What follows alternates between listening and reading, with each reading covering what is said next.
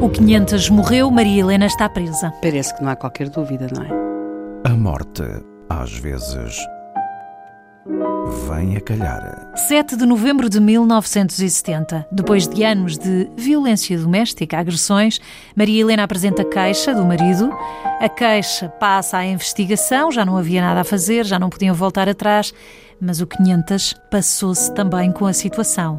Sim, e tenta levar a mulher à força, tenta entrar da casa, na casa dos pais, na onde casa Helena se refugiou. Exatamente, tudo isto acaba com um, um- um- um tiroteio às 3 da manhã do dia 3 de novembro de 1970. Através de uma porta. A porta continuava fechada Sim. e os tiros foram Sim, dados através da semi-destruída, porque ele, ele estava a tentar destruir a porta para entrar na casa dos sogros. A mulher, Maria Helena, confessa rapidamente o crime. Ela declara logo às autoridades: matei-o, acabou tudo, não podia fazer outra coisa. Portanto, Vai para a prisão. assume que foi ela que disparou.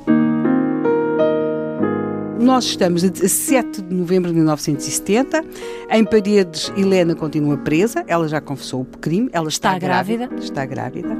No lugar de Santa Luzia, os seus seis filhos estão a viver com os avós. No cemitério da Rebordosa não há ninguém para chorar o corpo Há atenuantes nestes casos? Bem, haverá, claro, todo aquele quadro de violência, ainda para mais com uma mulher grávida, quer dizer, todo, todos- tudo, tudo aquilo que tinha sido o historial de Maria Helena le- levaria a que ela não, não se considerasse sequer a hipótese dela vir a ter uma pena muito pesada.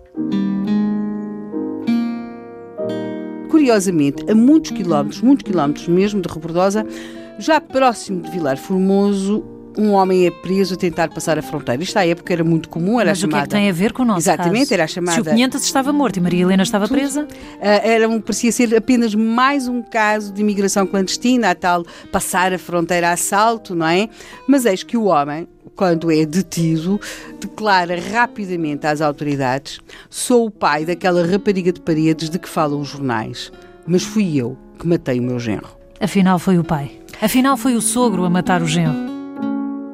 As autoridades desconfiavam disso praticamente desde aquela madrugada em que tinham ido à casa, exatamente deste homem, de Francisco Neto. Porquê? E- Porque a desconfiança. Por- Não por acreditaram va- em por- Maria Helena? Por várias razões. Ela troca-se quando diz quantas vezes disparou, mas isso era normal, uma uma pessoa não está habituada a disparar, é uma situação de enorme tensão e, portanto, que ela não soubesse que- quantas vezes é que tinha disparado não era muito invulgar, mas depois eles pedem-lhe para ela dizer como é que tinha disparado. Portanto, pegar no revólver e, e explicar-lhes como é que tinha disparado.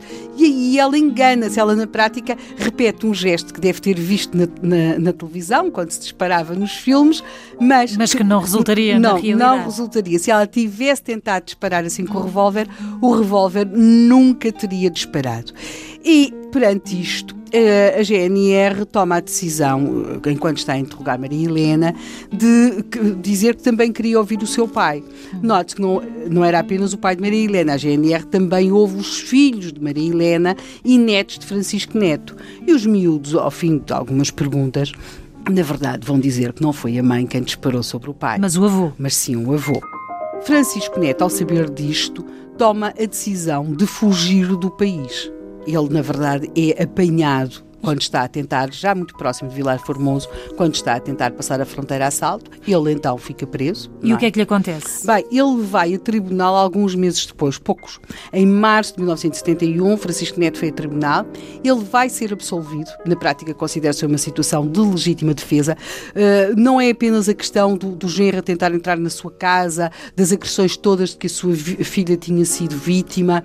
É também. uh, a- Ele estava a proteger a casa de família, Estava a proteger não é? a casa, estava a proteger os seus outros netos, até porque entre os objetos que o 500 tinha consigo impressiona muito aquele formão muito Afiado. afi- muito afiado, não é? E portanto, a verdade é que não ele vai conseguir sair de tribunal absolvido. Curiosamente, vai ter de pagar uma multa de 200 escudos. Porque não tinha licença de porte de arma e ele disparou sobre o genro Com o revólver que o 500 tinha levado Sim. para casa. para o que calhar. Mas é que nem sempre o que calha é o que se espera.